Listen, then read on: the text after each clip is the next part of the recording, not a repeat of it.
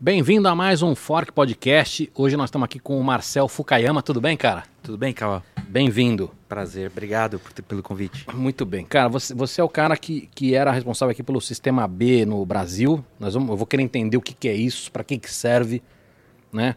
Como é que serve, como é que não serve. Você está fazendo empreendedorismo, posso chamar de empreendedorismo social ou não? É o nome Social, correto de ou não? impacto, sim. Legal, vou querer saber sobre isso também, falar um pouco de capitalismo de stakeholders, que é outra expressão que eu quero que você explique pra gente também, enfim. É, bater um papo longo sobre isso. E, cara, é, daqui a pouco eu vou explicar quem trouxe isso pra gente, mas a dica aqui é coma, senão só eu vou comer, tá? E, e- e você não vai experimentar nada, tá? É, mas a gente tem aqui uma seleção de ricota e de queijo branco, tá? Então fiz um, um, um sanduichinho aí pra gente comer. É, só pra você saber, essa aqui é a ricota defumada, ricota normal, queijo branco que tá no sanduíche e aqui tem um pesto, tá? Muito bem. Então fique à vontade aí, não fique com, com vergonha. E, vamos embora. Eu, eu queria começar, cara, com a história do sistema B. É, ô Madiba, você já escutou falar sobre isso ou não? Eu já escutei a expressão, mas eu não sei do que se trata. Mas você você já escutou a expressão, essa é uma empresa B? Já. E não tem ideia do que seja. Não faço a menor ideia. Eu, assim, quando você conversa com, com, com alguns executivos, uma boa parte sabe o que, que é, mas eu imagino que uma boa parte não saiba. Muito bem. O que, que é. É, é, Dá pra, é, assim, se fala sistema B ou empresas B ou as duas coisas? Olha, o Sistema B é a organização Tá. é, que facilita e que lidera o movimento de empresas B e a empresa B certificada é uma certificação. Né? Então esse é um movimento global que começou nos Estados Unidos em 2006. Então é um movimento relativamente recente, tem um pouco mais de 15 anos, 16 anos.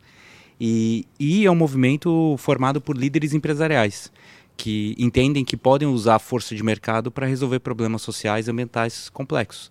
né? A gente vive um contexto de emergência climática, um contexto de enorme desigualdade, e ao mesmo tempo a gente tem um agente econômico que são as empresas, que são é, extremamente potentes, é, com capacidade de inovar, com capacidade de, de escalar soluções.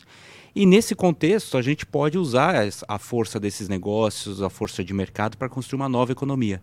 Na nossa visão global, é uma economia que seja inclusiva, equitativa e regenerativa né, para todas as pessoas do nosso planeta. Então, nós criamos uma ferramenta que é uma ferramenta de gestão, eh, gestão de impacto, que avalia o impacto da empresa em cinco dimensões: em governança, impacto ambiental, impacto na comunidade, impacto com os colaboradores, no- com os clientes. E a partir disso sai uma pontuação entre 0 a 200 pontos. Se a empresa tiver o mínimo de 80, ela está elegível a se certificar como uma empresa B. Hoje nós temos mais de 6.500 empresas certificadas em 80 países. Aqui no Brasil são mais de 300. É, o que faz o Brasil, na verdade, maior, a maior comunidade do mundo de língua não inglesa. Considerando que um movimento muito anglo-saxão, né, os maiores mercados no mundo são Estados Unidos, Canadá, é, Reino Unido, Austrália, é, é, realmente é um destaque muito grande o Brasil ter abraçado esse movimento. Né? Então, e, e- e agora nós temos um grande desafio que é como todas as empresas se comportam como empresas B. Então, como você mencionou no início, é, nós temos ainda uma grande parte do mercado que desconhece o que é ser uma empresa B ou até mesmo o que é o sistema B. né? Mas hoje nós já temos um, um- um número importante de grandes empresas, ainda que a maior parte das empresas B sejam de pequenas empresas, já até 10 milhões de dólares de faturamento, mas já tem grandes empresas aqui no Brasil puxada pela Natura, pela Mãe Terra, pela Movida. Tô, tô usando a Natura na testa agora. Opa, aí sim, É, maqui- É. maquiagem pra minha testa não brilhar. regenerando planetas É. e vidas, é isso aí. Então, ah, mas isso é um pouco do sistema B, empresas que, que geram impacto social e ambiental positivo, geram benefícios sociais e ambientais. Mas vamos lá, só para ver se eu entendi. Como você está falando de uma certificação em empresas que, que geram impacto social, é, cabe. Vai na mordida, Marcel, sem, É, sem medo de ser mordida. feliz aí. Aliás, esse, esse pão é um pão de fermentação lenta, de um Opa. parceiro nosso que a fermentou. E tá com um fiozinho de azeite. Se eu, se eu fosse você, experimentava um pouquinho mais que esse azeite da Lagar H, que é o nosso azeite oficial do Fork aqui, é muito bom. Muito bem, a Lagar H, que é uma empresa dependente. É mesmo, cara? Recentemente certificou. Que legal, cara. Muito e bem. bom saber do pão, minha esposa faz, minha, minha esposa é padeira, faz pão em fermentação natural também. É, esse é Então muito tô- bom, tô cara. acostumado. Ô, ô, ô, Marcel, mas vamos lá. Se eu, se eu entendi direito, eu posso ter uma empresa com fins lucrativos mas que por ter uma preocupação social, de gerar impacto e tudo mais, ela pode ser certificada como uma empresa B, é isso? Exatamente. A, única diferença é que nós não estamos falando de sustentabilidade ou de responsabilidade social corporativa dos últimos 10, 20, 30 anos. Né? Então, acho que esse foi um movimento empresarial que aconteceu, uh, principalmente nos anos 90, nos anos 2000, que foi o, a expansão da responsabilidade social. E isso é importante, mas é insuficiente. Nós não estamos falando de empresas que simplesmente compensam seu impacto negativo. Então, de um lado eu ganho dinheiro e tem um impacto negativo com poluição, ou com modelo mais extrativista predatório, ou com impacto negativo uh, uh, é, explorando uh, meus colaboradores, minha cadeia de valor, meus funcionários e fornecedores, não. Né? E, e, então eu ganho dinheiro e aí depois eu vou lá e faço um projeto na comunidade, é, faz o que o Fábio Barbosa chama de passar borracha na consciência, né? assinar o cheque passar borracha na consciência, nós não estamos falando desse modelo. Nós estamos falando de um tipo de empresa que usa o seu modelo de negócio e as suas práticas para gerar benefícios sociais e ambientais.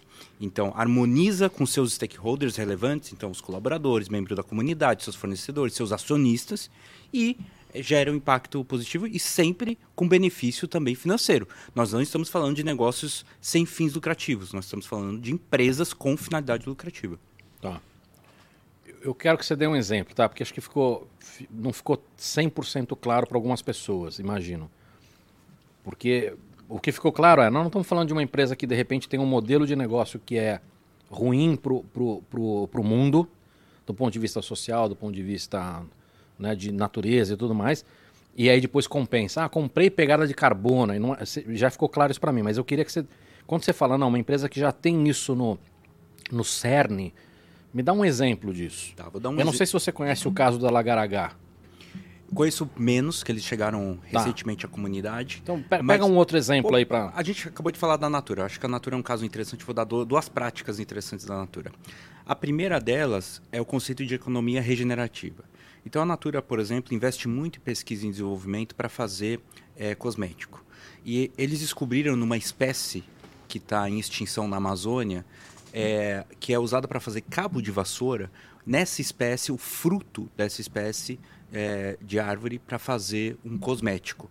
E aí eles lançaram ali na linha Natura Ecos o Cuba, é, essa forma uh, de fazer. O que esse conceito traz é o conceito da floresta em pé, porque uh, a renda foi triplicada nas comunidades e no ano seguinte a, você tem, a, você tem valor a, agregado nessa, é, nessa... Exatamente. Então, essa é uma prática cada vez mais comum em empresas como Natura, entre outras, e vai introduzindo o conceito de economia regenerativa, porque a floresta ela vale muito mais de pé do que desmatada. Né? E aí, com isso, você pode até gerar mais valor e reflorestar aquela área.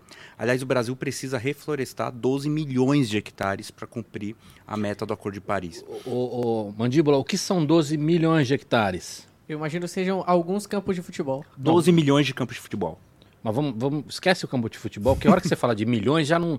Quantas, quantas cidades de São Paulo são? Dá para chutar ou não? Putz. São Paulo tem 75 de, de quilômetros de, de, cabo a rabo, assim. De, quadrado eu já não saberia dizer, mas. Porra, é um. É, um, é, é, é bastante. É um, são várias São Paulo. Quantos, quantos campos de futebol você falou? Pelo menos 12 milhões. Porque um, um, campo de futebol tem um hectare, não é isso? Não, não dá, não dá eu pra. Não tenho certeza. Não dá, é. pra, não dá pra ter noção do que é isso, cara. É muita coisa. É muita coisa. É, muito provavelmente maior que muitos países. Maior que muitos países. É. Se você analisar que nós temos mais de 8 mil quilômetros de é, costa, então são 12 é, é, milhões de hectares, dá para você ter uma. E um hectare é, é um quilômetro quadrado, então é, realmente é muita coisa. Então, é, então, essa é uma prática dessa empresa. Uma outra prática é, que é muito interessante, foi inovadora também, foi a contabilidade integrada. Então, eles fazem não apenas a contabilidade financeira, que do ponto de vista normativo é exigido, é obrigatório e tudo mais, mas a empresa também começou a fazer a contabilidade social. Então, eles medem o impacto, por exemplo, das consultoras de venda da empresa. É, quanto que o IDH daquelas consultoras naquela comunidade aumentou versus o IDH é, comparado. E eles também fazem a contabilidade ambiental, ou seja, desde a extração, a produção, a distribuição e o consumo, quanto que isso gera de impacto ambiental precificado, né? Então eles monetizam isso e, e aí esse ano, em 2000 e, na verdade no ano passado, 2022, eles lançaram contabilidade integrada, então integrando os benefícios financeiros, né, sociais e ambientais. Então isso é um tipo de, de empresa inovadora nas práticas. Né? A gente tem uma outra empresa a, aqui, que inclusive é uma empresa investida da minha empresa, que é, que é a Dynamo, investida na, a, a, se chama Vivenda, é uma empresa que está fazendo uma revolução é, nas de, de reforma em favelas. Né? Então Hoje. Reforma se diz reforma de imóvel mesmo, tipo pedreiro. Pedreiro, exatamente, material de construção. Eu quero construir um cômodo novo, eu quero, quero reformar um cômodo. Exatamente. Hoje 80% das vendas dessa empresa é banheiro porque a gente está falando não, não, tem água encanada, não, não tem, tem, não tem, assim, o estado de vulnerabilidade é tão grande que o banheiro domina as vendas. Então eles criaram um modelo de, de negócio em que você vai numa loja, você compra o projeto da reforma, material de construção de qualidade, mão de obra qualificada e crédito para parcelar em 30 vezes a sua reforma. Maravilhoso custa, isso, cara. Custa em média 6 mil reais o kit. O que, que é o kit? É o kit é o banheiro, é uma cozinha, é um quarto, né? PMG. Nesse kit tem tudo, tem é. mão de obra, material, tem tudo, tudo. Tudo. Em cinco dias úteis você tem o seu banheiro pronto. A gente está falando de família que não vê a casa pronta duas, três gerações. Nunca viu. E, é, e aí, é em uma semana. A gente teve um episódio da Accenture aqui que patrocinava a gente, é, do Favela Beta, e assim, não é, não é a minha realidade. Né? Então você escuta umas coisas que é assustador, tipo mulheres que, que, que, que, passam, às vezes, sei lá, 12 horas por dia só nesse leve busca água.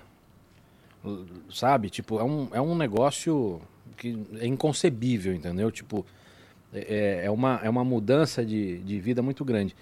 E, e é, uma, é uma coisa que no o Brasil tem mais gente na internet do que gente com, com, com saneamento básico, né? É, hoje, hoje a gente tem um déficit habitacional de mais de 6 milhões de moradias. E quando você olha as moradias em estado de, é, de estado inapropriado de, de habitação, né, de moradia, a gente chega a quase 20 milhões de moradias no Brasil. Então o problema do Brasil não é exatamente apenas a, o déficit habitacional, fazer programas é, é, como Minha Casa Minha Vida, que são importantes, mas não vão resolver o problema.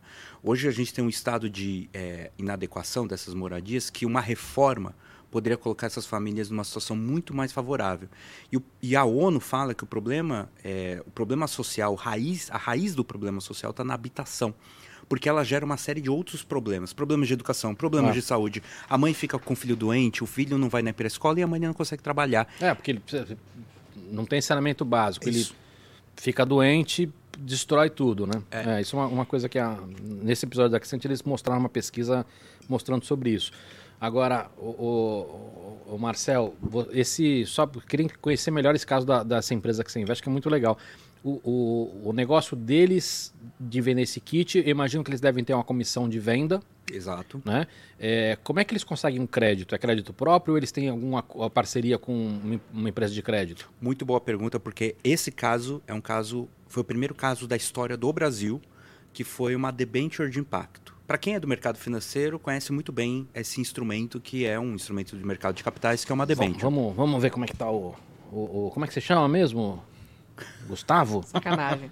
o, o é. Gustavo, o que, que é uma debenture? Nossa. Tava na moda esse termo há pouco tempo, hein? Ah, mas eu não sou um cara do meio, né? Não? Não. Aí você. Marcel vai te explicar. Por favor. Boa. Então, ela, a, a empresa pega esse dinheiro no mercado, como se fosse um crédito, uma dívida. Né? E, e, e essa, nesse caso, essa dívida ela está atrelada, ela está lastreada aos recebíveis, às vendas. Então, nesse caso, é, o que nós fizemos quando a gente identificou que um desafio de, de, de escala da, da vivenda era o financiamento das famílias, e a gente começou a estudar um pouco mais essas famílias. São famílias é, em comunidades vulneráveis, são famílias de baixa renda, são famílias que, têm, que, que vivem de é, renda informal. Então não adianta você fazer análise de crédito com base no lerite dessas famílias. Então você faz análise de crédito. Você não tem nem. nem... A gente estava falando disso ontem, né, o, Mandiba, que essas pessoas não têm nem é, como comprovar a residência. Não, é. Não, não tem CEP. É, às vezes não tem, não tem conta em banco. Né? Então, se essas pessoas entram num banco e falam, ah, eu quero abrir uma conta em banco, o gerente aperta o botão vermelho embaixo da mesa, uh, uh, uh, é, isso não é comum. Então, é, o que a gente percebeu foi, bom, a gente precisa criar um instrumento inovador para dar crédito para essas famílias. Né? E com isso a gente resolve o problema de financiamento. Então a gente pegou, construiu um fundo piloto, inicialmente, de 5 milhões de reais, é, sendo uh, ah, 3 milhões de reais nós distribuímos através de um banco é, para carteira private, clientes de alta renda, que colocaram cada um 100 mil reais. Cara, é ridículo. É, e é, é ridículo com um, um, um dinheiro de, assim, desculpa, é um dinheiro de merda pro tamanho do Brasil. Total, total. E que faz uma diferença muito assustadora. Absoluta. A gente vai falar mais sobre é, desigualdade e como as empresas podem resolver isso ao longo do, da nossa conversa, mas fica evidente que a gente tem oportunidade de resolver isso com, fazendo muito com pouco. Né? E, e, e, nesse caso, a gente fez história de alguma maneira, a gente ajudou a fazer história. Né? O, o, o Itaú distribuiu nos seus clientes, então 60% do que a gente chama de cota sênior da debenture. Agora, o mais inovador foi a cota de 2 milhões, que foram filantropos que investiram. Mas o filantropo também tem retorno nessa operação. E o que, que ele faz com esse retorno? Ele reinveste o dinheiro. Perfeito. Então, o fundo, ele é um fundo de 10 anos, vai retornar tipo inflação mais 2%. É, tem é, impacto social porque vai ajudar as famílias, mas, sobretudo, ele faz uma mitigação de risco sistêmico. Porque se houver inadimplência, a cota que vai comer é a cota do filantropo. Então, diminui muito o risco do investidor comercial. Essa é, estrutura eu chamada. Imagino que a, desculpa te interromper, a inadimplência uhum. não deve ser alta. Eu lembro que há, há muitos anos atrás, eu estudei um, uma plataforma chamada Kaiva, ou Kiva, não sei se ouviu Kiva, falar. Kiva, claro. É... Foi pioneira em microcrédito para empreendedor. É, eles não. Eu, eu não, não sei se chegou a vir para a América Latina, mas eles eram muito fortes na África. Eles pegavam dinheiro de norte-americano. Isso. E aí, sei lá, era um tipo um, um, financiamento. Então, o Mandíbula queria ajudar uma, sei lá, alguém no mundo tinha, sei lá, meu, essa mulher aqui, ela precisa de, de 500 dólares para reformar uma vendinha para começar a vender para a comunidade. Cara, e a inadimplência era ridiculamente baixa. É, exato. É, porque você tem um vínculo da confiança. Né? Ninguém vai querer quebrar a confiança. Até porque se quebrar a confiança, não vai ter esse, acesso a esse recurso, a esse capital em outro lugar. Então, é, essa, essa estrutura ela é conhecida como Blended Finance é, é, extremamente inovadora. Então você mistura o capital é, filantrópico com capital comercial para reduzir risco sistêmico, risco operacional, risco financeiro, risco jurídico, risco político. Porque se houver um, uma pandemia e você tiver uma inadimplência, nesse caso de 40%, que seria um absurdo, finalmente o investidor comercial perderia o seu capital principal. Né? Então, nesse caso, a vivenda, a vivenda não só não teve inadimplência, como está fazendo agora o repagamento já da estrutura. Isso foi reconhecido pela ONU Habitat como a maior inovação financeira na América Latina e já estamos na, na terceira debenture para vivenda. Né? Então, esse modelo é um modelo inovador para a gente começar a pensar em nova economia. Como financiar e mobilizar capital para a nova economia. O problema é, da nova economia não é dinheiro, não é falta de dinheiro, mas sim como a gente aloca esse dinheiro. É.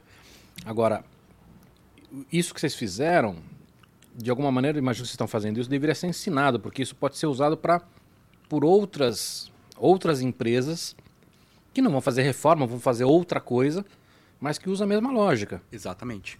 Essa lógica ela pode ser aplicada à habitação, pode ser aplicada à, à, à saúde, e, educação, educação, qualquer exatamente, coisa. Exatamente.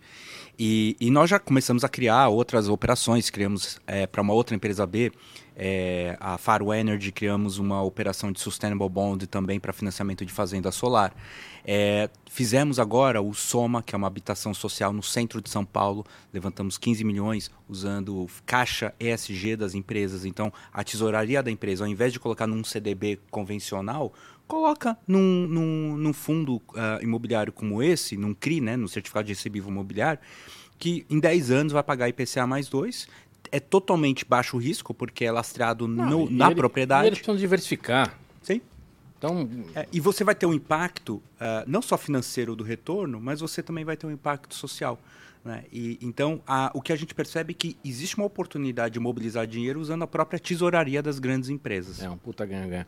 Escuta, uh, Eu esse... quero muito pegar esse é, defumado. Aqui, ó. Usa isso aqui que tá, tá muito gostoso. Ô, Mandio, vamos aproveitar, bota na tela aí, fala quem é que trouxe, quem, quem é que trouxe essa comida pra gente aqui, por favor. Ó, Cava, quem mandou pra gente hoje foi a Brivido Produtos Artesanais, tá? O arroba dele está na tela, mas pra quem tá só ouvindo a gente nas plataformas de áudio, é Brivido SP. Brivido se escreve B-R-I-V-I-D-O.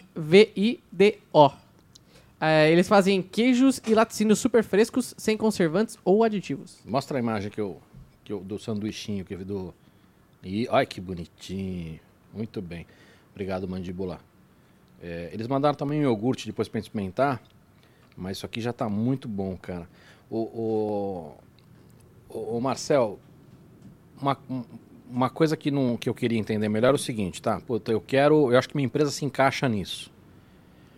Eu Imagino que tem um processo de certificação, de, de, de ter que entender o que, que é e tudo mais, mas imagino que vocês têm alguns pilares. Você, você falou, você falou, eu acho que você falou de governança, né? Você falou de social, você falou de ambiental. Esses são os pilares que vocês olham? São cinco pilares, né? Então, governança, é, meio ambiente, comunidade, relação com os colaboradores e com os clientes. Relação com o colaborador é se eu, se eu esfolo meus fornecedores, por exemplo. Se você, é, por exemplo, uma pergunta que a gente faz, essa é, é- é bem crítica, é qual é a diferença salarial na sua empresa entre o salário mais alto e o salário mais baixo? A desigualdade interna da empresa. Exatamente. Se a empresa quer reduzir a desigualdade, ela tem que começar pela própria empresa. É, outra pergunta é com relação à equidade de gênero na, na liderança da empresa, em toda a equipe e no conselho, que é, e, e no C-level, né, no time executivo. É, então a gente tem perguntas com relação ao desenvolvimento humano dessa equipe também, os benefícios. é, por exemplo, licença paternidade, né? A gente tem a Natura, por exemplo, que foi pioneira em, há muitos anos já, a dar 40 dias de paternidade, de licença paternidade. né? Então, você tem é, algumas dessas práticas e, e você tem elementos no modelo de negócio também. Então, são essas esses cinco pilares distribuídos nessas dimensões de práticas e modelo de negócio. Tem empresa que é avaliada só pela prática, né? Uma Natura, as grandes empresas, uma Danone, por exemplo, que é uma empresa B, uma Mãe Terra. Mas você tem empresas que o modelo de negócio, como a Vivenda, a natureza do negócio, a intenção do negócio é gerar impacto. Né? Ele não é uma externalidade positiva, ou seja, ele não é uma consequência simplesmente. É a intenção dele. Então a gente já faz essa avaliação e aí a empresa é verificada, ela é auditada. A cada três anos ela se compromete a se recertificar e passa de novo por todo o processo. Entendi. Agora, isso você, comentou da Natura e você comentou que a maior parte são pequenas empresas. Faz sentido então para qualquer tamanho de empresa? Qualquer empresa. Pode ser uma empresa com zero colaboradores, equipe total, ou pode ser uma empresa como a Natura Co, que tem 40 mil colaboradores em 100 países. né? Então, é, o questionário ele é intensivo em tecnologia. Então, quando você começa a fazer a avaliação, você faz a- você preenche algumas questões mais básicas, né? o tamanho da empresa, o, o- a indústria, o mercado que você está, e ele vai dando, eh, de uma maneira adaptativa, o questionário customizado para o seu negócio. Então é quase impossível uma empresa fazer a mesma avaliação que outra, porque são empresas diferentes, de contextos distintos. Né? E a gente tem métricas que são ponderadas de acordo com o mercado. Por exemplo, uma empresa que tem focado eh, em equidade de gênero eh, no Afeganistão tem um impacto diferente de uma empresa que tem equidade de gênero nos Estados Unidos ou no Brasil. né? Então, por uma questão até cultural. Então, a gente faz a ponderação das métricas também por mercado. Você comentou no começo da nossa conversa que não é a mesma coisa de sustentabilidade.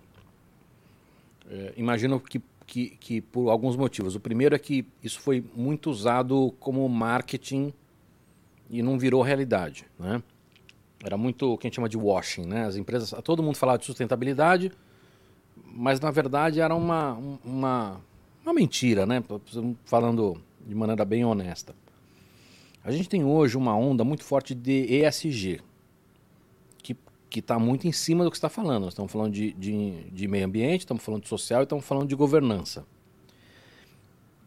Pelo que eu tenho visto, me parece que é um movimento real. Óbvio que você tem muita empresa que está fazendo washing, fala que faz e não faz, e, né, e, e, e, a rota, mas não, não, não tem a, a, verdade. Mas eu tenho visto que tem muita, muita empresa levando isso com, com seriedade. Qual é a tua visão sobre isso? Você acha que é um movimento que está acontecendo ou não? Eu acho que está acontecendo. E o, a principal evidência que nós temos que está acontecendo é que os órgãos reguladores estão adotando exi novas exigências. Então está havendo uma nova norma social, uma nova cultura, um novo jeito de pensar e fazer sendo refletido nas exigências. Então você tem desde os órgãos reguladores como a SEC nos Estados Unidos, né, a Securities Exchange Commission, ou FCA no Reino Unido, ESMA na Europa, etc. E aqui no Brasil a CVM, a Comissão de Valores Imobiliários, que começam a mudar as regras do jogo. Ou seja, você começa a ter novas, você como gestor e até investidor, você começa a ter novas responsabilidades vinculadas ao ESG. Então isso é uma evidência de que está mudando. Outra evidência é que furou a bolha. Né? Os executivos e os, os, investidores já começam a ver ESG não como custo. Sustentabilidade, apesar de ter a gente ter tido três décadas de é, é, muita onda positiva, muito discurso positivo, ainda era visto como custo. Né? É, é, quando a empresa tinha uma crise, cortava ali, a, uma das, um dos cortes era sustentabilidade. É, hoje, quando você fala de ESG, as empresas começam a olhar isso, os investidores também, como valor. E se é valor, não está na área de sustentabilidade. Está na, tá na agenda do CEO, está na agenda do conselho, está na agenda dos acionistas. Tem que ser é, estratégico, né, no coração da estratégia da, da, da empresa. Então a gente começa a ver essas evidências acontecendo e a outra coisa é o que os, os stakeholders, né, os, todas as partes interessadas, o consumidor começa a ver valor, o colaborador começa a ver valor, né, em especial a geração milênio que está aí e que sofre muito com essas incoerências. Né? Ninguém vai querer trabalhar no lugar só para ganhar dinheiro mais hoje em dia. Né? Todos os relatórios mostram isso, os depoimentos dessa geração. E é... Tô vendo que você tá, tá olhando aqui pro. Não, pro... só tava vendo se ele tá bem. Tá bem? super bem, super bem. Super bem. Daí tá bem. Tá, tá feliz, tá, parece que tá, tá bem cuidado. O, é que o propósito dele é ganhar dinheiro, entendeu? Ah, entendi. Mas ganhar dinheiro e me divertir ao mesmo tempo. É isso mesmo. Aqui você se diverte, mandíbula? A beça. É. Tá vendo? É o bem-estar dele. É. É, mas então, todos os stakeholders já estão vendo valor nisso. Né? Então a gente começa a dar passos nessa direção. É. Agora, Marcelo, vamos lá. Quero entrar um pouco mais nessa história. É, eu acho que eu, eu, concordo com você, tá? Acho que as coisas estão mudando, ainda que não, não, esteja na velocidade que eu gostaria, que você gostaria e tudo, mas está mudando. E eu concordo com você. Acho que começa também a sair muitas pesquisas interessantes mostrando que isso dá resultado. Aumenta a lucratividade, aumenta a receita, enfim. Eu vi uma essa semana, que vai ser mais polêmica ainda, cara, que os caras mostrando, eu não lembro de que faculdade, mas uma dessas Ivy League lá de fora, mostrando que a desigualdade de salário, que é o que você tinha acabado de falar, né, a diferença entre o salário, o maior salário da empresa, né, geralmente é o CEO, e o menor salário, que quando essa desigualdade é menor, entendeu? A empresa tem um resultado melhor, né? É, eu imagino que isso deve ser super difícil de digerir em algumas, algumas corporações. Mas acho que começa a ter isso. Mas, mas uma das coisas que eu queria, eu queria saber a tua opinião é o seguinte: começou-se o um movimento, e eu escuto muito de investidores que começam a dar preferência ou, ou começam a negar investimento em empresas que não estejam nesta, nesta direção. Mas a gente teve, a gente teve é, é, algumas corporações, inclusive, que fizeram isso de maneira bastante. É, com bastante ruído, mas que em algum momento mudaram esse caminho. Né? É, e aí uma dúvida que eu tenho é o seguinte, por exemplo, do ponto de vista de investidor, faz sentido eu botar dinheiro em só quem já já está, vou usar uma expressão bem babaca, já está limpinho, ou faz sentido eu botar em dinheiro em quem não está e, e pressionar com a minha força de investidor para que esse cara fique limpinho?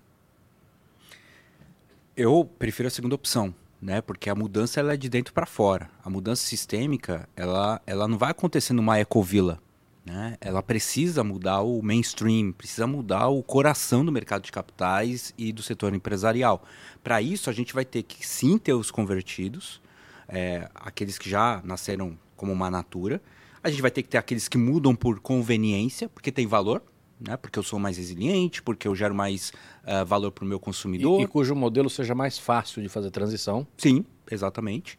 E você vai ter que ter aqueles que mudam por constrangimento. Pela dor. Pela dor porque a lei mudou, ou porque se eu não mudar eu perco o investidor, e assim por diante. Então, eu diria que a grande parte das empresas ainda está no, na mudança por constrangimento. Né? A, a gente no Sistema B já saiu do grupo, na minha avaliação, não só no Brasil, mas no mundo, a gente já saiu do grupo dos convertidos.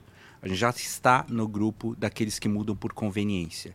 Né? E essa mudança ela é sutil, mas ela é estrutural porque você, num primeiro momento, não é muito claro se aquela empresa está querendo ser uma empresa B porque é, é, é de verdade, é intencional ou porque é um marketing. A questão é que a gente confia tanto no processo, e o processo é tão rigoroso que ao longo da jornada isso se desconstrói. Né? Então a gente consegue saber isso. Mas é, então sim, o investidor ele precisa alocar capital de maneira diversificada, até para diversificar, diversificar risco, né, das suas mais uh, das múltiplas naturezas de risco. Mas é muito importante que esse investidor também coloque recursos naquelas empresas que estão em transição. Né? Então a gente não pode desacreditar de uma Petrobras, por exemplo. A gente precisa que uma empresa que esteja 100% baseada, ou grande parte dela baseada em combustível fóssil, faça a transição. Né? Então, é, infelizmente, essa é uma empresa que está distante dessa transição. A gente precisa é, entrar nessa empresa e transformá-la, né? porque é o poder e o impacto Uh, se a gente muda uma empresa como essa, é muito maior do que começar uma do zero. Então, mas vamos lá. Independente de ser a Petrobras como exemplo ou não, eu imagino que você tem algumas categorias ou algumas indústrias onde mesmo pela dor, nós estamos falando de, não estamos falando de uma mudança cultural, nós estamos falando de uma remodelagem por completo da empresa é, de uma maneira que em alguns casos até, se, a hora que essa transição é feita, a, a empresa virou outra coisa, é completamente outra coisa. diferente. Exatamente. Né? Vou pegar o exemplo da Petrobras, quer dizer, nós, nós, estamos falando de combustível fóssil, mas com todas as preocupações que ela tem, com sustentabilidade, com SG, etc e tal, para você mudar o cerne do negócio, você, você deixa de extrair petróleo. Exato. E você passa a investir em outro tipo de tecnologia tecnologia limpa, energia solar, energia, fontes de energia renovável. Não vamos classificar a matriz hidrelétrica do Brasil como renovável, né? porque, enfim, vem da água, mas não, não deve ser considerado nesse caso. É, a Petrobras tem que investir em novas tecnologias para fazer a transição para uma economia de baixo carbono.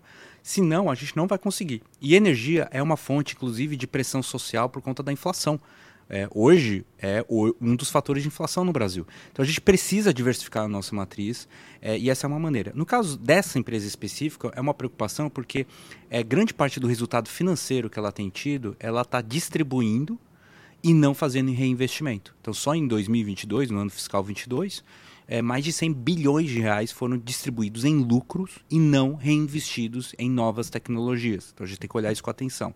Mas você começa a ver outras empresas em setores sensíveis, como você trouxe, como por exemplo mineração. A mineração é um modelo absolutamente extrativista e é predatório, porque fica ali numa comunidade 20, 30 anos fazendo a extração, depois que ela sai de lá, os rejeitos estão ali numa barragem, que pode acontecer, o que já aconteceu algumas vezes no Brasil, inclusive as maiores catástrofes ambientais do planeta, é, e é, segue aquele, fomenta um modelo de economia linear. Então você faz a, a extração, produz, distribui, consome, joga fora. Esse modelo é falido. É falido para a sociedade e para o planeta. Nós precisamos inverter a lógica e transformar a economia em circular. Então a gente tem empresas é, nessa área, como por exemplo a Gerdau, que tem já algumas das empresas subsidiárias que são empresas B, que, é, como a Gerdau Summit, que começa a diversificar sua receita e hoje mais da metade do faturamento da, da subsidiária brasileira é economia circular, sucata. 100% da subsidiária é, da América do Norte é sucata. Então, é, isso inverte a lógica, muda a lógica. É o que você falou. A empresa era uma coisa e com essa mudança de paradigma ela passa a ser outra coisa completamente diferente. Nesse caso passa até a ser uma empresa de serviço. Imagina uma empresa que atuava com mineração passando a ser uma empresa de serviço, porque ela é, o, a, o valor que ela agrega no processo é transformar aquilo de volta para a cadeia produtiva. O, o, que o que não, não fecha totalmente essa conta na minha cabeça, Marcelo, porque assim eu acho maravilhoso isso que você está falando, mas no final pega o exemplo de mineração. No final, o, o, o Gustavo, né? O, o... Eu tô sacaneando porque ele, ele, ele, ele não sabe mais se quer que chame ele de Gustavo ou de mandíbula. Eu nunca falei nada, cara. É, tá bom. O mandíbula, ele quer usar depois o power bank dele, ele usa o laptop dele, ele fica com o laptop na mão andando por aqui, parece uma criança de 5 anos de idade. A gente precisa de energia, a gente precisa de bateria. O, o sonho do mandíbula é comprar um Tesla. O, o meu ponto é o seguinte: para que isso possa acontecer e todas as empresas de mineração façam essa transição, é, eu vou precisar resolver uma questão tecnológica da bateria, né? Seja eliminando, puta, tira cobalto, como, como o, o Elon Musk está fazendo, diminui o cobalto, eh, faz baterias mais duráveis, enfim, você tem todo um, ou até busca um substituto. Isso é, é, pode ser feito, obviamente, pelas empresas, é, mas você também tem uma, uma, parte de pesquisa básica que precisa de investimento de governo. O que eu quero dizer é o seguinte: é você pegar uma empresa e fazer a transição para serviço, isso não resolve o problema do planeta. Não. Isso resolve o problema dos stakeholders daquela empresa. Isso. Mas não vai resolver a situação no planeta. É, a gente é, precisa fazer isso em larga é, escala. É, é, mais complexo que isso. É muito mais complexo que isso. E, e, quando a gente lida com complexidade, a gente precisa lidar com imprevisibilidade e coisas que a gente não tem controle. Né? É, aí tem a atuação dos stakeholders centrais. Um deles é o próprio Estado. O Estado sendo um indutor, um facilitador, um viabilizador dessa nova economia, criando as condições que sejam favoráveis para novas Teslas nascerem, para é, novas empresas como a própria Saudi Aramco, que é a maior empresa, é a maior petroleira do planeta, fazer a transição para uma nova economia. Então, é, então você tem esses atores que são importantes para fazer esse, esse investimento né? e, e, e promover as condições mais ideais para essa transição. Entendi. É, eu entendi. Quando você estava falando da certificação, pelo que eu entendi, você tem, você tem pontuações, imagino, tem peso essas pontuações tem ou peso, não? Tem peso, sim. Tá. O peso varia conforme a indústria, mercado, setor, tamanho da empresa. Tá. E, e segmento, indústria, tudo. Tá. É, uma das coisas que eu acho que, que, que, que é necessário num movimento como esse a gente olhar para a política pública. Né? Você falou de legislação, enfim, mas isso é uma pequena parte disso. Eu, eu queria entender, se, isso é uma coisa que vocês, atu, vocês atuam ou não? Inclusive é meu papel global hoje. Né? Eu atuo com política pública, advocacy para o movimento é, no, no mundo. É, essa é a minha agenda hoje. Nosso foco, meu foco principal hoje está Estados Unidos, Reino Unido, Europa e alguns países da América Latina. São os mercados mais avançados nisso embora o Japão deu uma estilingada mais recentemente, porque o primeiro-ministro criou uma comissão dentro do gabinete é, chamado Novo Capitalismo. Né? E o Japão preside esse ano o G7.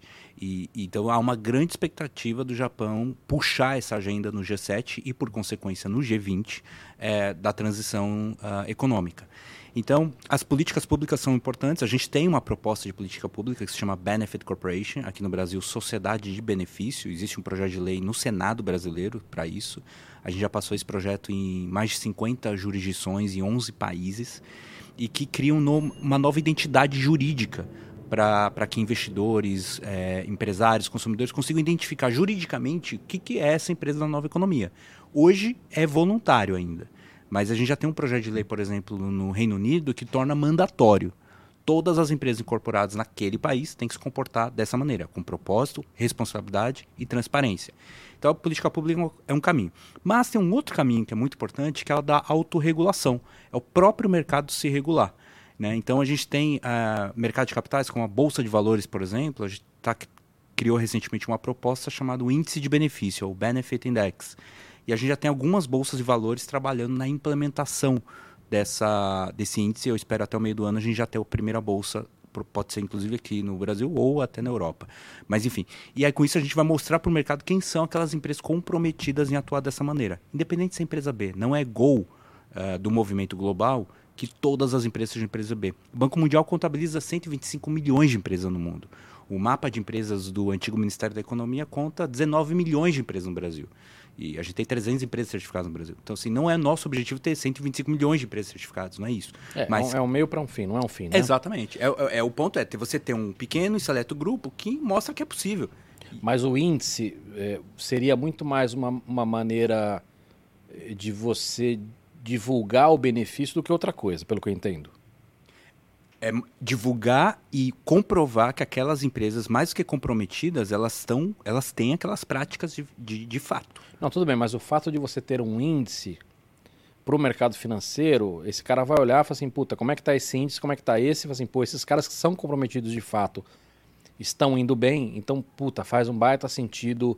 O que eu quero dizer assim é muito mais uma coisa educacional do... é, quando, quando você fala em autorregulação ela geralmente é mais pedagógica Né? Então você educa o mercado, você cria uma cultura.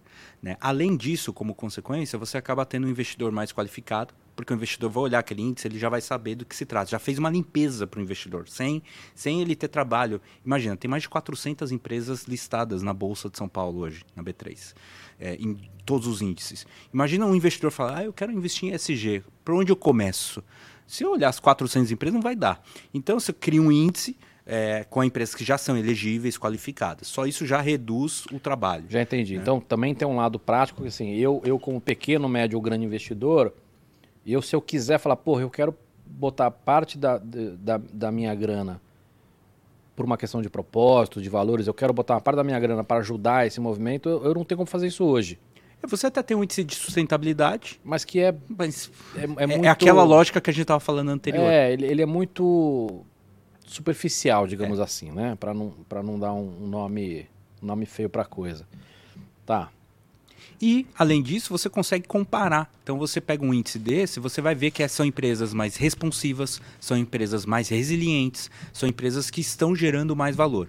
Obviamente, o que eu estou dizendo aqui, é, nós temos evidências de empresas menores, empresas grandes, é, é, uma hipótese com relação ao índice, porque a gente não tem um índice implementado ainda. Uhum. Mas essa é, é isso que a gente vai buscar. Pô, seria legal ser no Brasil, hein? Seria incrível. Vamos, vamos trabalhar junto com a P3 aí para isso. É. O, o, Marcel, tem um quadro aqui no, no podcast que eu falo dois nomes ou duas expressões, você escolhe uma, explica se quiser. Boa. É, vamos lá. Greta Thunberg ou Ivan Schwan, eu não sei falar o nome dele, é o cara da, da, da, da Patagônia. Patagônia. Ivan Chinar. Ivan Chinar. Sim. Greta ou Ivan? Ivan. Quer explicar? Uh, explico.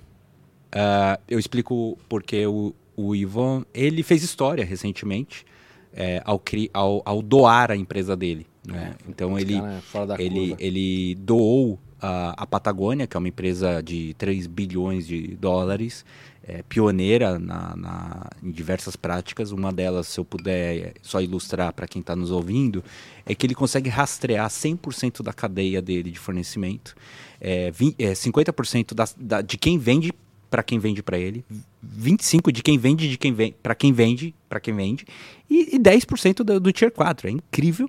Além disso, toda a matéria-prima, a responsabilidade social e ambiental, enfim, é, toda aquela campanha do Don't Buy This Jacket, né, de você não comprar, mas sim você restaurar.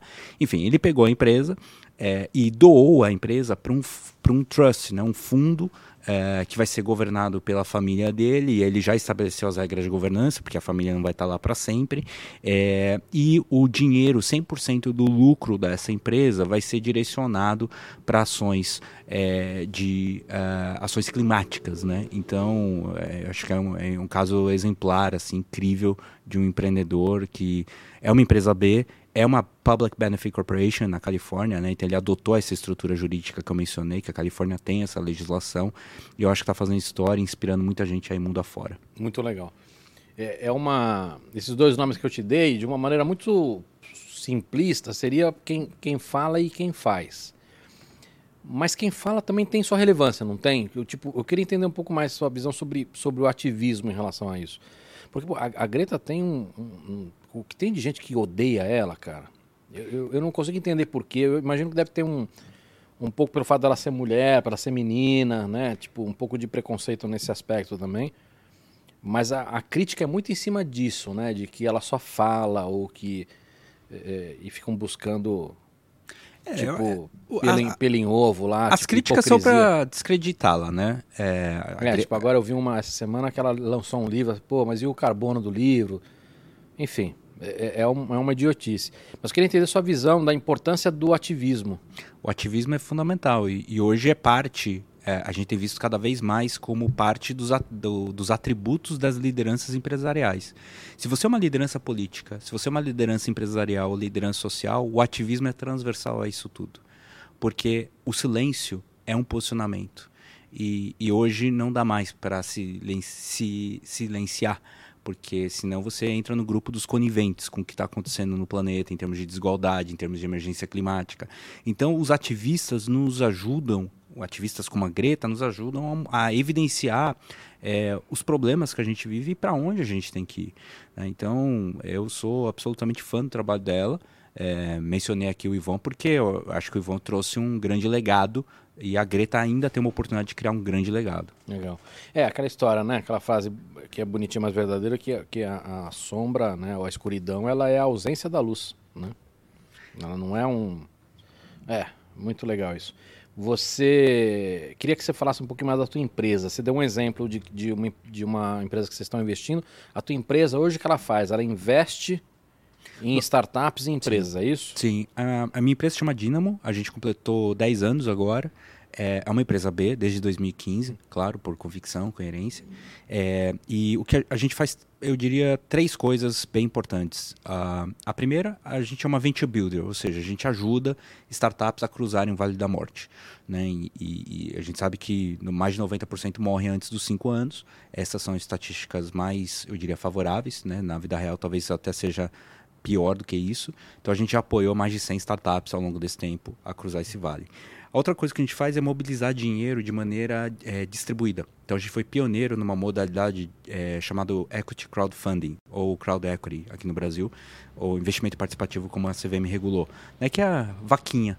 Né, a, a crowdfunding, a vaquinha, só que não para doação, mas sim para investimento. É. Então a gente tem uma rede com milhares de investidores, é, mobilizamos mais de 20 milhões de reais em equity para isso, e, e, e isso acabou fazendo história para o nosso portfólio.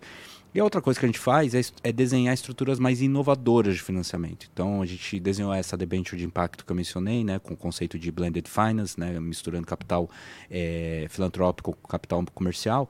E, e, e, aí estruturou operações como essa do Soma em habitação social e assim por diante. Então a gente faz essas três coisas e aí por os próximos 10 anos nossa visão é escalar isso e, e, aumentar ainda mais nosso impacto e, alcance. Legal.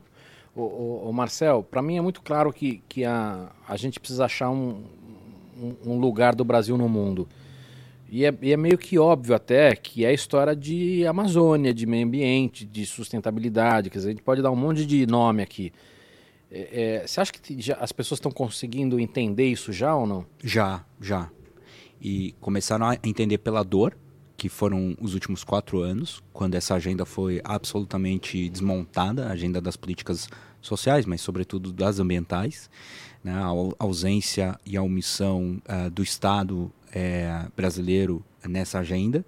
É, e isso tem um problema coletivo, não, global. Não foi uma, uma ausência e uma omissão, né, cara? Foi foi, foi pior, né? Foi uma, uma, uma destruição direcionada. Direcionada. Se você analisar, tem, uma, tem um lado da omissão e tem um lado até direcionado, como a gente viu recentemente com a questão do garimpo, a questão da, da do desmatamento, é, do, dos madeireiros clandestinos, assim por diante. Então, é, o, eu acho que isso ficou muito claro até pela dor que isso gerou no Brasil e no mundo. Né? Essa é uma agenda global. Então, o Brasil pode dar um salto, né? Na tecnologia tem uma, um conceito muito conhecido que você deve conhecer, que é o leapfrog, né? Dar o salto. Eu acho que a gente tem condição de dar esse salto, não é uma inovação incremental.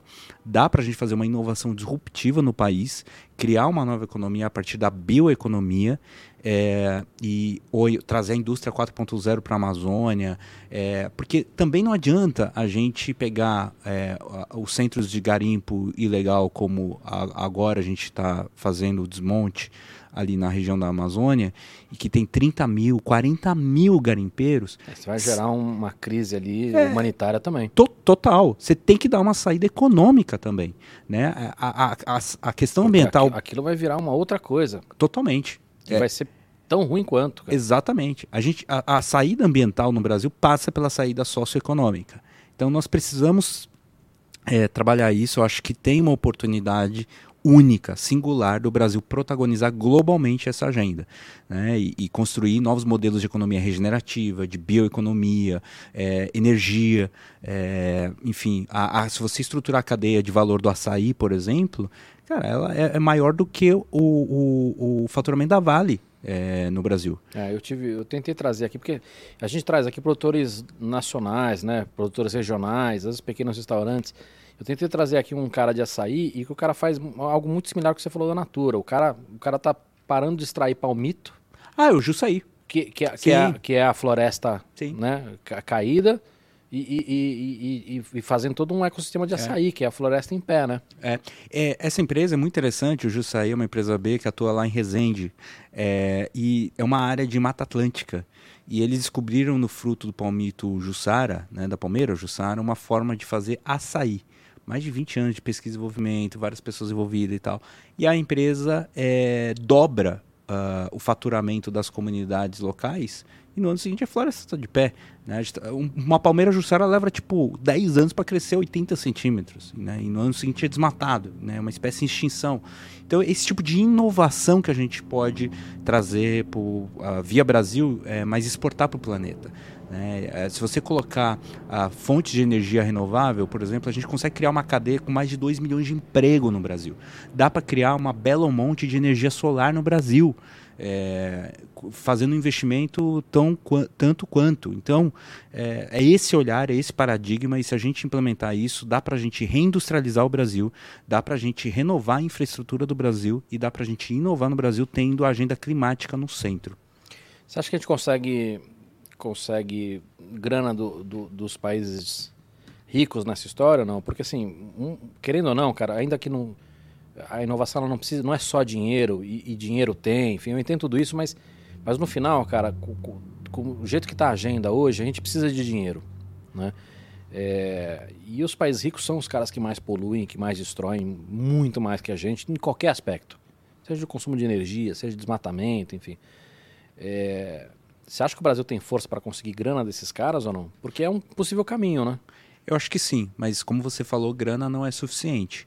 Então, assim, o Fundo Amazônia foi restabelecido, a gente já tem a Noruega, já tem a Alemanha, já tem os Estados mas Unidos. Mas ainda é peanuts isso. É, é, muito pouco. Assim, é um dinheiro importante, não, não, claro, mas é insuficiente. Qualquer centavo é, é quando você não tem nada, é. mas... Mas eu acho que a gente vai sim conseguir mobilizar um recurso financeiro, mas eu acho que isso não é suficiente. A gente precisa de transferência de tecnologia também.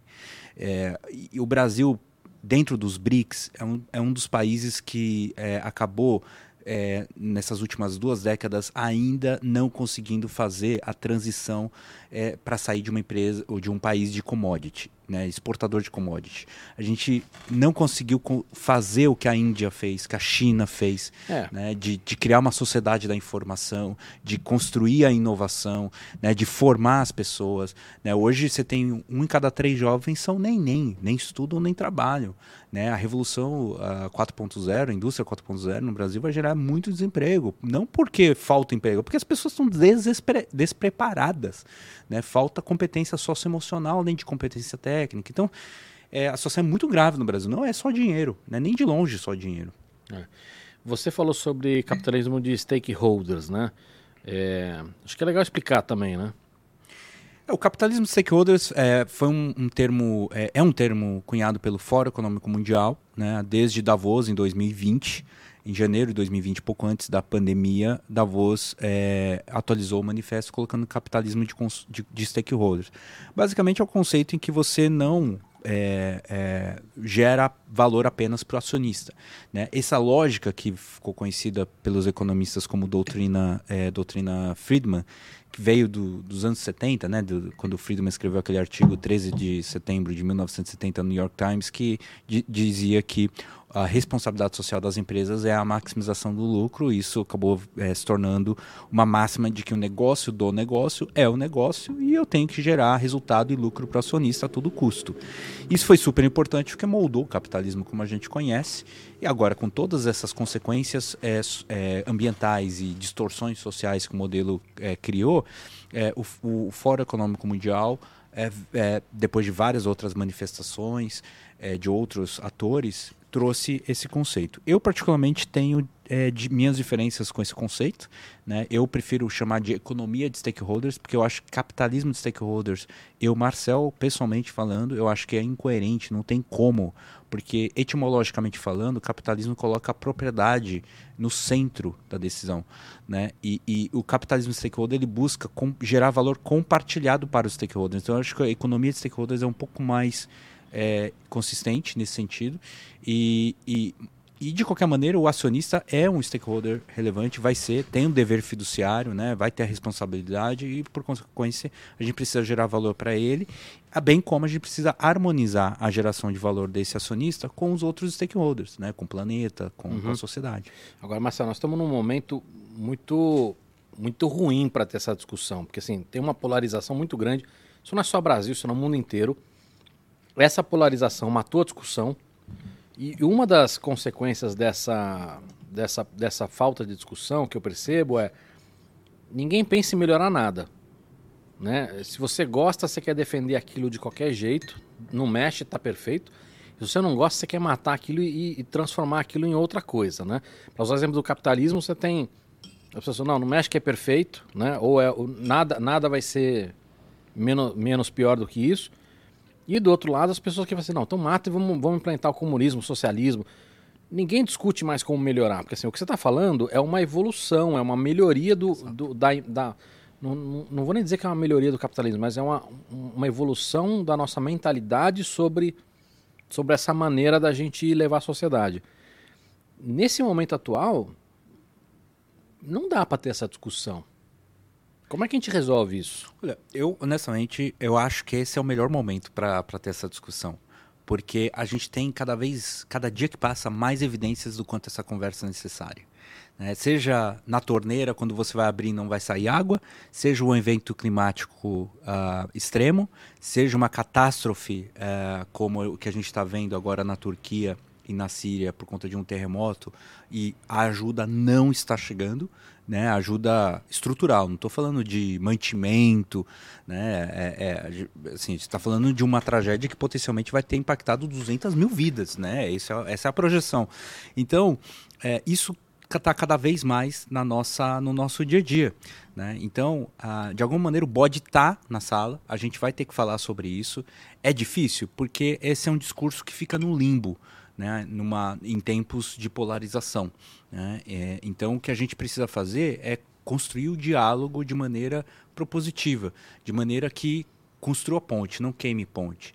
Né? Você nunca vai ver uh, empresas uh, do sistema B ou, ou uh, mesmo o sistema B como organização é, fazendo name and shame ou, ou, ou queimando colchão. É, isso é importante, assim, é, de alguma uh, de alguns atores do mercado? Pode ser, mas assim não é a nossa escolha, porque senão a gente não constrói um diálogo para transformar. Né? A gente precisa acelerar essa transição. É uma era de transição, né? E essa transição precisa de todo mundo para isso. Tem um, um, outro assunto que eu queria tratar com você é o seguinte: nós é, a gente vive ondas de, de, inovação e essas ondas meio que definem a sociedade como, como um todo. É, hoje quem, quem as maiores empresas do mundo são empresas de tecnologia. É, e que viraram vidraça, na minha opinião, porque agora elas passaram a ser o status quo. Né? Então elas vieram, de certa forma, com todo um discurso de mudar o status quo, enfim. Né? Você ia lá no, no TechCrunch, era, o slogan de todas terminava como fazendo um mundo melhor. Né? Era quase uma, uma piada das startups isso. Né? Todas elas, o objetivo final delas era melhorar o mundo. Hoje, como status quo, a gente percebe que não, né, um pouco desse glamour foi embora e um pouco dessa uh, dessa inconsistência apareceu. A gente viu agora, por exemplo, nas demissões em massas, feitos da pior maneira possível. Não estou discutindo se devia mandar embora ou não devia mandar embora, se é muito, se é pouco, enfim. Mas feitos da pior maneira possível. É... Você acha que agora a gente está efetivamente num momento novo de, de conseguir olhar para isso e, e, entender como isso deve ser agora trabalhado, tanto em política pública quanto legislação, é, como da gente, da gente começar a, a criar nova, novas maneiras de, de, lidar com isso, porque assim, dentro desse assunto cabe muita coisa, inclusive o que a gente acabou de falar, da questão de polarização. Né? Você acha que a gente tá, já já já está no momento apropriado para ter essa conversa? Porque assim, eu ainda acho que por mais que seja o melhor momento, como você falou, eu acho que a gente está dois ou três passos atrás para conseguir ter essa conversa. Com as, com as big techs, você disse. Eu acho que é, que é que big techs talvez seja uma maneira de descrever o novo status quo, tá. né? Mas eu estou falando dessa dessa de toda essa, essa essa nova maneira da gente lidar com a sociedade que é tecnológica, uhum. né? que passa pelas redes sociais, que passa por algoritmo, que, que passa por um, por um monte de coisas que que estão moldando a sociedade de uma maneira que a gente está começando agora a perceber com mais visibilidade o lado ruim. Né? Porque o lado bom de conforto, muita coisa a gente percebe, mas o quanto tem impacto em educação, em saúde mental, essas coisas a gente está começando a perceber nos últimos 10 anos. Né? É, é... Você que está próximo de política pública, você acha que, que, que os governos em geral estão começando a olhar com mais carinho para isso ou não? Sim, pelo, pelo impacto na sociedade como um todo. Né? Seja é, na regulação da informação, né? seja na, na é, até na uh, estrutura societária dessas empresas, né? porque muitas dessas empresas uh, criam uma estrutura otimizada é, societária que, que é, não paga imposto ou paga pouco imposto. Né? E, e, isso é um desafio, porque são empresas que geram um volume de recurso grande. Né? E, enfim, é, é, eu acho que chegou o momento mesmo da gente falar disso.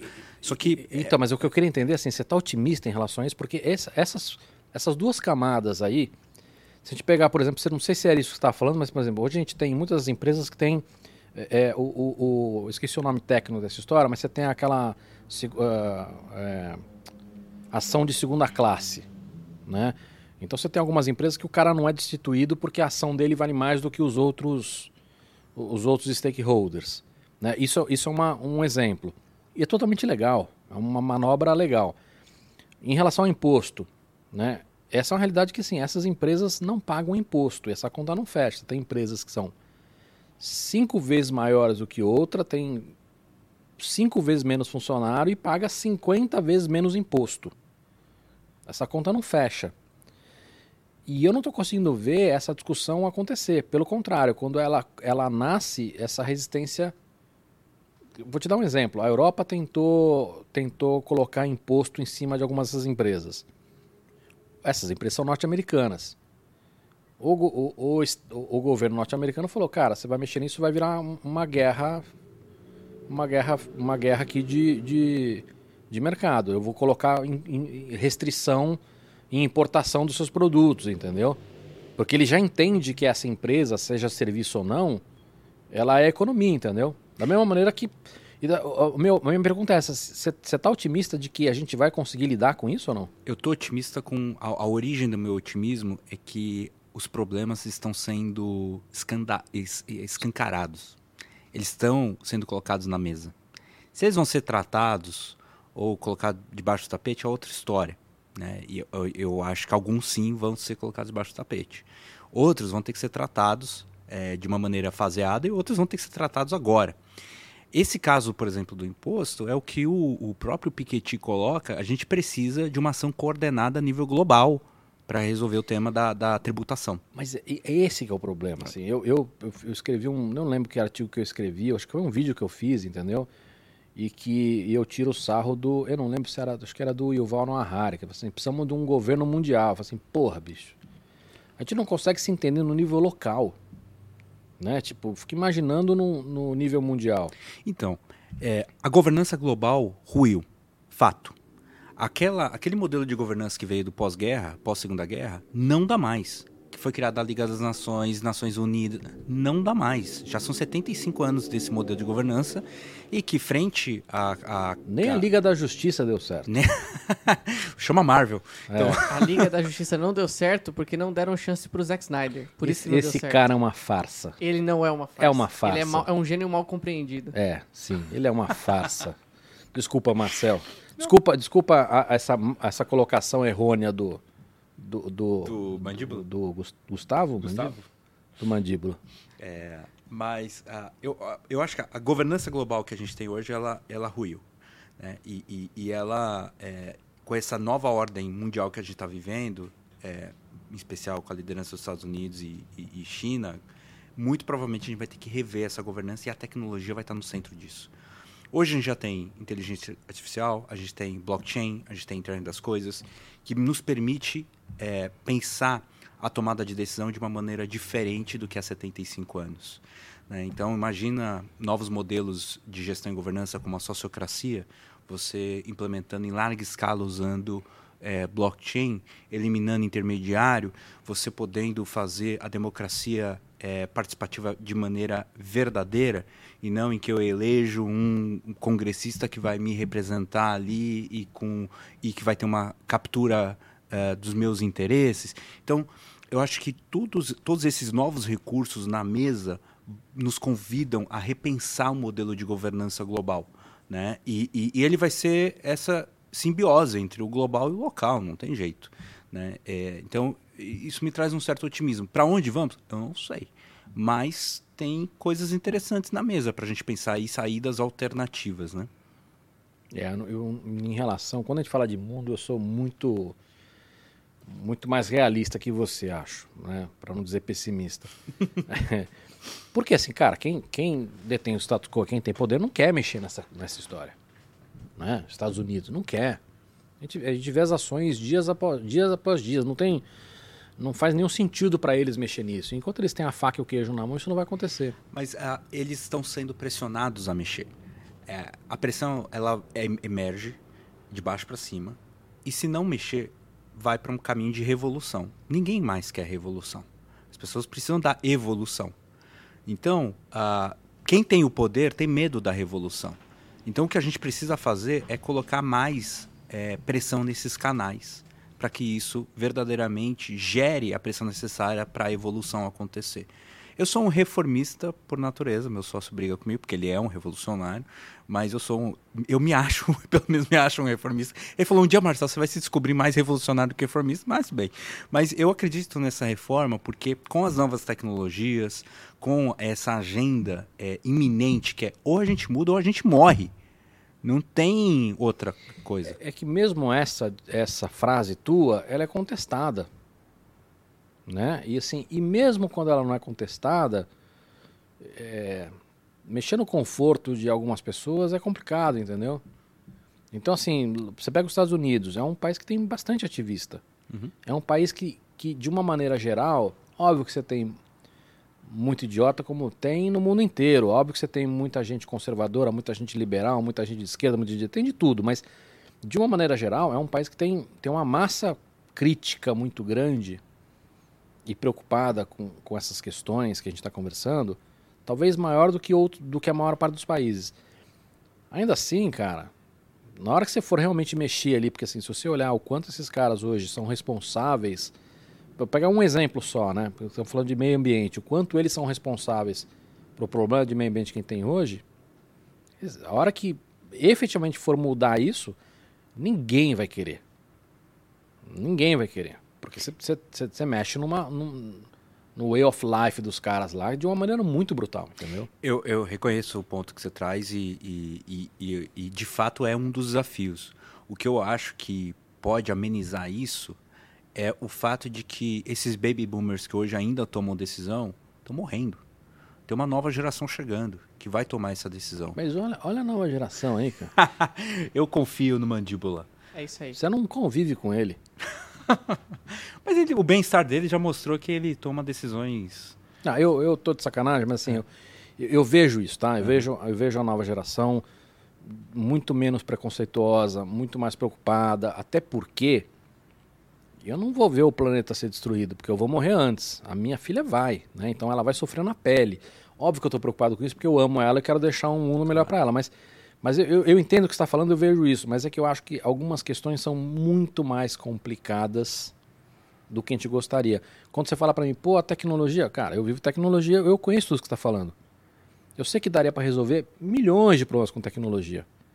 E com pouco investimento, pouquíssimo investimento, quando a gente olha para o tamanho do dinheiro que tem no mundo, inclusive parado, daria para fazer milagre. Né? Mas não é o que acontece. Né? Esse, o, a máquina é um pouco mais complicada para a gente trabalhar. É, a gente precisa continuar criando essas inovações emergentes que vão provocar. Então, por exemplo, a, gente já viu que Bitcoin pode provocar. Então, é, como é que o Banco Central pode criar um sandbox regulatório? Né? Um lugar ali para testar, né? criar o real digital, o real coin, sei lá como a gente quiser chamar, para poder é, aprender e inovar. Né? Como é que a, o sistema eleitoral pode sair daquelas urnas eletrônicas e ir para a palma da nossa mão? Tem mais celular do que pessoas no Brasil. A gente tem que ir num lugar de votação, é um absurdo ainda. A gente tem condições de fazer isso de maneira diferente. Pois é, mas por outro lado, a, a gente tem uma discussão gigantesca em cima da urna. Sim, ainda, né? Ainda. Né? Então, é, é, não, perfeito, mas assim, é que eu acho que talvez o caminho seja um pouco daqui, daquilo que a gente está conversando, assim, a hora que você começa a olhar isso como oportunidade, como leapfrog, né? Quer dizer, vamos dar um salto, vamos pular uma etapa aí. É, você deu o exemplo do Banco Central, né? Mesmo antes de chegar no sandbox, o próprio Pix, né? Uhum. Eles estão abrindo agora o, o, código do Pix para qualquer país do mundo usar, né? Open source. É. Então, é um modelo que deu certo local e que, cara, a hora que você abre para o mundo, você tem uma chance de você ter um gatilho para o mundo muito grande, né? É, eu acho que, por exemplo, a questão de da gente entender que o nosso, nosso lugar do mundo, porque assim, mesmo quando se fala de nossas tecnologias, nós vamos ficar e já estamos muito atrás de outros países. Verdade. Né? Então a gente vai precisar encontrar a nossa verdade. É. Não dá para pegar um, uma tecnologia, por exemplo, inteligência artificial. Não adianta eu, o Brasil, querer competir em pé de igualdade com a China ou com os Estados Unidos. Então eu preciso encontrar qual é o caminho que o Brasil, né, ou as empresas brasileiras vão ter para usar essa tecnologia e de alguma maneira se destacar. Né? E aí quando a gente olha para todo esse arcabouço que a gente está falando, sustentabilidade, meio ambiente, Amazônia, enfim, toda essa, né, essa eh, nova matriz energética, não importa, toda essa, esse, esse, essa base que sustenta esse mesmo tema, eu acho que faz um baita sentido, porque, cara, a gente tem uma sociedade que gosta de tecnologia, uma sociedade que é preocupada com o meio ambiente, apesar de você ter ainda né, uma, uma parte é, que está que, que tá um pouco diferente disso. Você tem um ecossistema perfeito para isso. Né? A gente tem a Amazônia, tem. Porque não adianta o Japão falar assim, puta, agora eu vou pesquisar inovação, como é que eu vou usar a floresta para criar novos medicamentos? A gente tem isso aqui, né? Então, eu, eu, aí eu sou muito otimista, entendeu? Uhum, uhum. De, de, de, começar pequeno, pequeno que eu tô falando Brasil, ou até, cara, uma coisa que eu não, eu não entendo como não foi feito ainda, os estados brasileiros não tomaram essa frente, porque assim, cara, o Brasil não vai, qualquer estado poderia ir. Cidade não dá porque é muito pouca grana. Né? Mesmo se pegar São Paulo, que é disparada a melhor, ainda assim cê, é, é, o orçamento é muito mais complicado.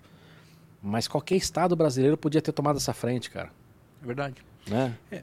O, o, o, que me, me traz um certo otimismo aqui é que é, eu vejo as lideranças que hoje têm a caneta na mão, ah, ah, no, em especial no governo federal agora, com essa é, consciência. Né? Então você vê o Ministério do Meio Ambiente criando uma secretaria de bioeconomia, você vê o, o, o MDIC, né, o Ministério de Indústria, uh, Comércio e Serviços, criando uh, a Secretaria de Economia Verde e Descarbonização. Você vê o BNDES criando a Diretoria de Economia Verde, que vai fazer a gestão do Fundo Amazônia. Então, o que acontece? A instituição está incorporando a estrutura necessária para fazer isso acontecer. Se vai acontecer ou não, a gente vai ver. Mas o fato é que, pelo menos, uh, a gente está dando estrutura para essa nova cultura que está acontecendo. Né? E, e, isso dá uma esperança para os próximos anos. Mas como você falou, eu acho que a vocação do Brasil está aí. Não adianta a gente querer inovar em coisa que não é da nossa praia. Que a gente não tem na nossa biodiversidade, a gente não tem na nossa matriz, ou não tem skill, não tem capacidade para isso. Né? Não tem track record para isso. Agora, a inteligência milenar que o Brasil tem, né, secular ali da, da, da floresta, isso ninguém tira do Brasil. Então a gente precisa, de alguma maneira, aprender a criar valor sobre isso. Né? A gente não sabe ainda como faz isso. Então, como cria valor, eu digo. Então, é, acho que essa oportunidade, esse pode ser o nosso leapfrog. Muito legal. Muito bem, Mandíbula, muito obrigado pela sua... Tem perguntas ou não? Cara, eu vou falar, foge um pouco do meu do meu do meu tema principal. Que é? Então, que é? Que é Marvel. Não, não é Marvel. eu sou um fã de cultura pop no geral. É. Opa, assim. que hoje é, hoje é Marvel. Não, não é Marvel. Acabou, Marvel, não, acabou não é. tudo. A Marvel, a acabou, Marvel, acabou, acabou o quadrinho, tá acabou. Cara. Ah, a Marvel tá em decadência? Tá, a Marvel, depois desses filmes aí, sequência de fracassos, a Marvel tá tentando se reinventar. Então, fase 4 naufragou? Ah, não. Agora começou a fase 5 hoje, né? É o primeiro filme da fase 5, né? Parece. Parece que não vingou também. É, não vai vingar. Mas você é um descrente. Eu sou. Igual o papo aqui, você está muito descrente. Eu sou, eu sou um descrente. Muito bem, Mandíbula, muito obrigado. Perdão pelas piadas, Imagina, fique à vontade. mas você merece. Né? Marcel, cara, adorei o papo, cara. Espero que você, você volte aí. Vou tentar fazer outras, outros papos aqui temáticos também. Quero que você, quero que você volte aí pra gente conversar mais, cara. Papo gostoso, agradável, é, inspirador. Obrigado. Nós vamos matar a comida agora, que tá muito boa Pô, também. bastante queijo aqui pra gente se Ué. deliciar. Obrigado. E depois eu vou querer dica também dessas empresas aí que você comentou. De repente tem algumas que podem ser legal trazer pra cá pra escutar também. Com certeza. Conta Muito com legal, gente. cara. Valeu, Obrigado. valeu pessoal. Obrigado, obrigado, Valeu. Mandíbula.